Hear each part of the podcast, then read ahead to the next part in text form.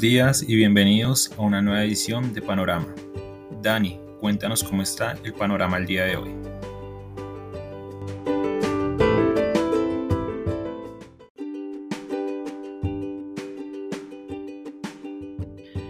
Muy buenos días a los seguidores del podcast Panorama de Global Securities. Hoy 23 de diciembre, a un solo día de que empiece la celebración de la Navidad mercado comienza sin una tendencia clara. Ayer pues comenzaba igual, pero finalizó con una muy fuerte valorización del Standard Poor's. Eh, hoy el Standard Poor's gana cerca del 0.3% en los contratos de futuro, lo cual nos acercaría a los máximos históricos. Noticia del día es que a pesar de que en el hemisferio norte varios países están registrando niveles récord de contagios oficialmente identificados, estudios Dinamarca, Reino Unido y el que ya conocíamos de Sudáfrica mm, han concluido que esta variante puede ser menos severa desde el punto de vista de la sintomatología y obviamente se necesitaría o digamos que en términos de proporción menos cantidad de contagiados necesitarían asistencia especializada en los hospitales. De todas maneras, nosotros preferimos dar un poco de margen de espera teniendo en cuenta que esta variante Omicron ha sido capaz de contagiar ya a una alta proporción de vacunados y en teoría los vacunados tienen mejores defensas para evitar obviamente el desenlace más negativo. Así que es mejor eh, darle una semana, dos semanas más en el hemisferio norte para ver si efectivamente la cantidad de hospitalizaciones repunta o no. Desde el punto de vista de los mercados accionarios, bueno, ya lo mencionamos, ayer el Standard Poor's se valorizó más del 1%, cerrando muy cerca de los 4.700 unidades, un poquito por debajo de ese nivel. Hoy los contratos de futuro se valorizan 0.3%, lo cual pues nos llevaría nuevamente a los máximos históricos. Europa también ha tenido otras jornadas muy positivas, martes, miércoles y lo corrido del día de hoy. Pero de todas maneras está un poco más lejos de los máximos históricos frente a los Estados Unidos. Europa está cerca de un 2% por debajo de ese nivel, Estados Unidos está menos del 1%.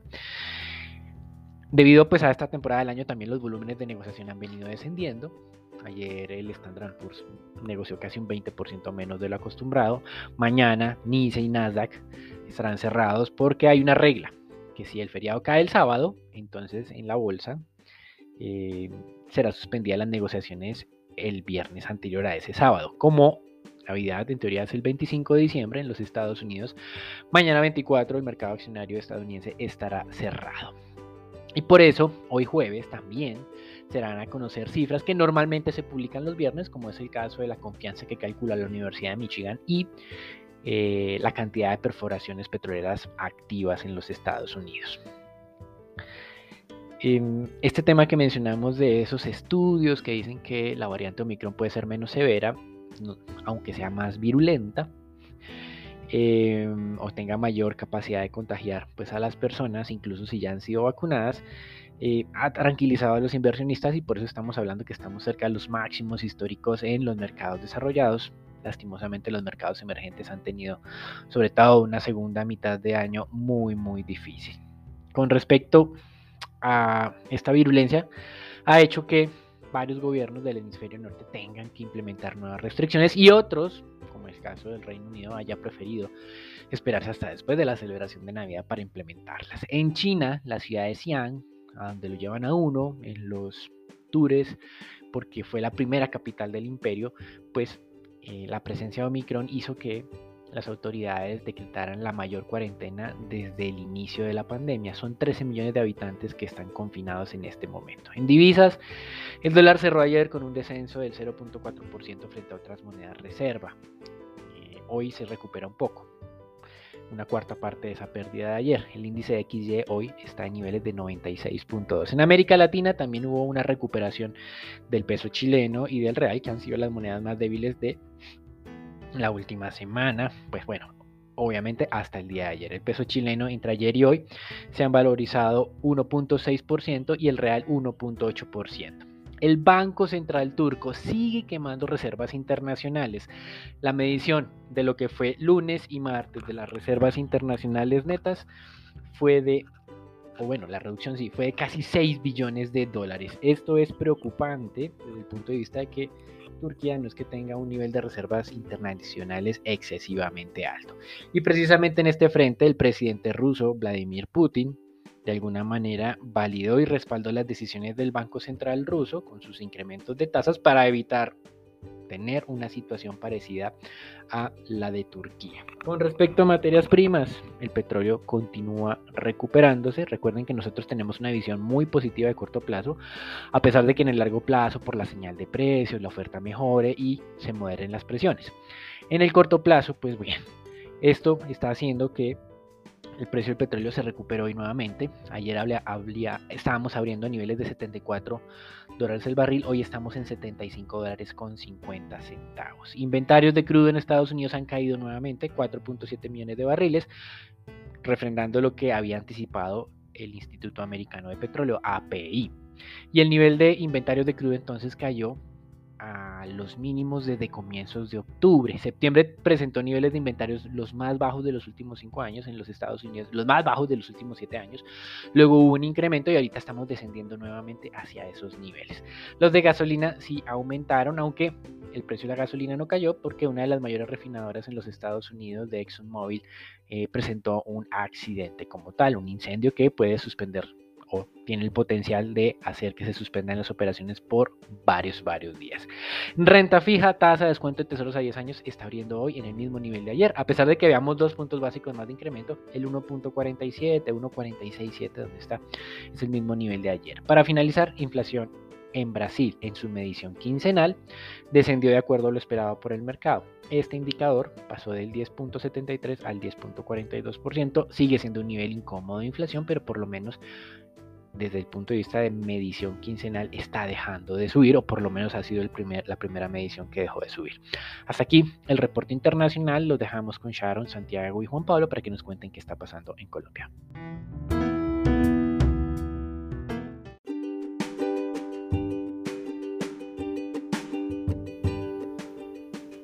Gracias Dani, ¿cómo están? Vamos a hablar de las noticias de Colombia. Para comenzar, el ministro de Hacienda y Crédito Público de Colombia, José Manuel Restrepo, dio a conocer que para el 2022 se está trabajando para la emisión de bonos sociales con énfasis en muchos temas sociales, incluyendo temas de equidad de género. De acuerdo al ministro, se viene avanzando en todo el tema del marco de referencia para que puedan ser emitidos al final del primer semestre de 2022. Por otra parte, la ministra de Comercio, Industria y Turismo de Colombia, María Jimena Lombana, dio a conocer las perspectivas que tiene el país sobre el comportamiento del turismo de cara al cierre del año, en donde dijo que la previsión es que los visitantes no residentes para el cierre de 2021 sean de 1.981.000 turistas, lo que representaría el 39 y 47% de los visitantes que llegaron al país en 2019. Para el 2022 se espera que el número de visitantes no residentes alcance los 3 millones. Asimismo, reveló que el PIB de alojamiento y servicios de comidas podría terminar el año alrededor de una cifra de los 32,9 billones, lo que representaría el 93% del valor obtenido en 2019. Para, mientras que para el 2022, según la ministra, se espera una recuperación total de este indicador, con un valor alrededor de los 37,5 billones, lo cual representaría un aumento entre el 8% y 14% al compararlo con el de 2019. Para terminar, se conoció por parte del gobernador del Meta, Juan Guillermo Zuluaga, que el ministro de Hacienda y Crédito Público, José Manuel Restrepo, se comprometió a no enajenar la electrificadora del departamento pues hay que recordar que hace aproximadamente un mes atrás en el Congreso de la República de Colombia se reveló la resolución del Ministerio de Hacienda que da vía libre a la venta de electrificadoras del país, como la electrificadora del Meta, EMSA. Asimismo, Zuluaga informó que se está avanzando en conjunto con el gobierno nacional en el reconocimiento de la deuda que tiene la electrificadora con la gobernación del mismo departamento por un valor de más de 120 mil millones. Bueno, Sharon, cuéntanos cómo está el panorama el día de hoy de renta variable.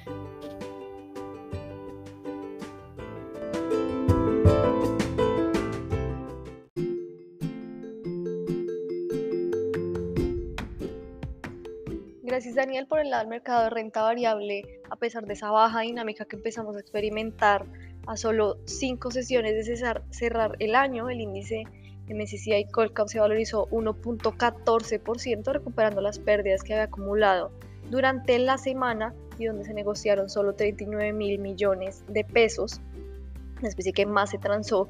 Fue preferencial Bancolombia con 7 mil millones de pesos, la que más subió Banco Popular con 15.26% de avances y la que más cayó con concreto con retrocesos por 4.37%. En lo corrido del año, el índice local registra aún desvalorizaciones por 3%.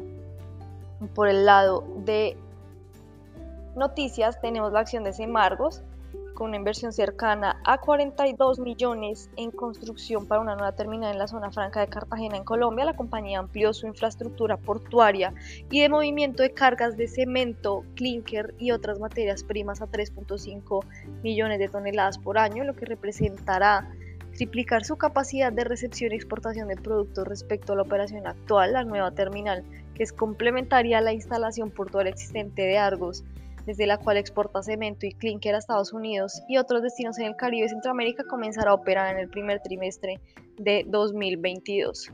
Por otro lado, tenemos a Celsia, compañía también del grupo Argos, que inauguró una granja de energía solar que abastecerá la planta de producción de Colombina en el Valle del Cauca. El proyecto tuvo una inversión de 35 millones de pesos y es la sexta desarrollada para clientes industriales en el país Adicionalmente, Celsia anunció que se convertirá en la primera empresa del sector energético de Colombia en ser carbono neutral, donde contempla tener 300 megas en granjas solares para 2022 y dentro de cuatro años llegar a una giga.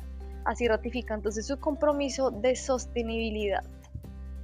Tenemos también a Mineros, que informó que adquirió 20% de las acciones de Minera Cabancha, de la que hace parte el proyecto La Pepa en Chile, la compañía tiene la opción de realizar una inversión adicional por el 31% de las acciones para una participación total de 51%, para después adquirir el remanente. El proyecto La Pepa es un proyecto de exploración de oro avanzado ubicado en la franja aurífera de Maricunga, en el norte de Chile. Mineros explora este proyecto con el objetivo principal de desarrollar y expandir un sistema de oro estilo pórfido similar a otros sistemas auríferos en la franja de Maricunga Gold. Para el día de hoy tenemos un mercado accionario que está experimentando un positivismo y en el cual esperamos entonces que el sesgo sea alcista en el mercado accionario local. Por el lado de la divisa colombiana tuvimos una sesión bastante estable para el peso que cerró en 3.999 con 99 centavos, una revaluación apenas de un peso con 91 centavos, el volumen de negociación fue bajo, 616 millones de dólares en línea con esa eh, dinámica lenta que empezamos a experimentar hacia fin de año en el mercado local en general. Para el día de hoy tenemos una vez más un movimiento del crudo estable con un índice de dólar que está fortaleciéndose levemente, por lo que entonces esperaríamos resistencia sobre los 4.000 y 4.008 pesos y soporte sobre los 3.980 y 3.941 pesos, donde la divisa colombiana continuaría oscilando constantemente sobre estos 4.000 pesos por dólar.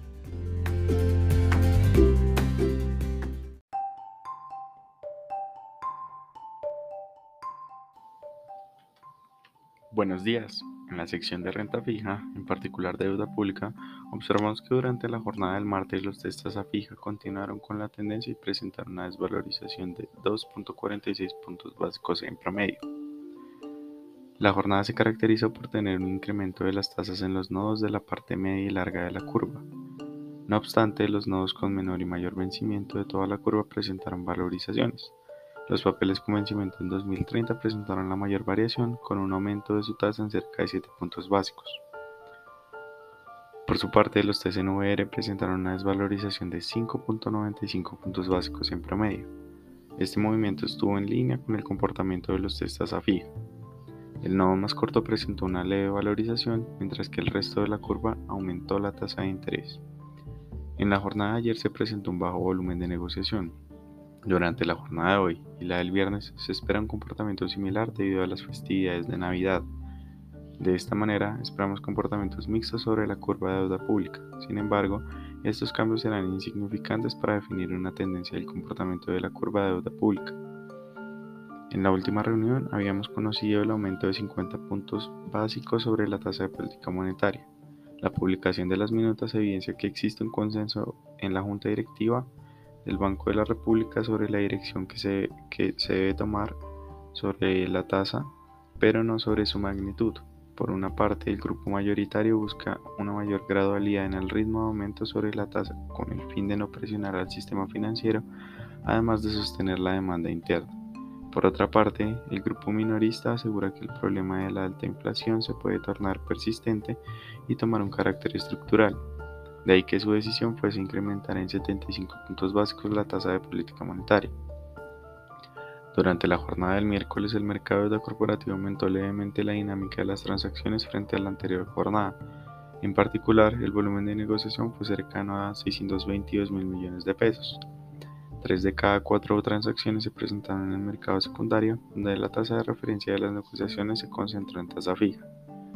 En cuanto a la renta fija internacional, los bonos del Tesoro americano de 10 años presentaron una valorización de 2 puntos básicos, pasando de 1.47% a 1.45%. Esta mañana los papeles amanecen en 1.472%, presentando una corrección frente a la anterior jornada. Esto es todo por hoy en nuestro podcast de Panorama. Esperamos que tengan un feliz día.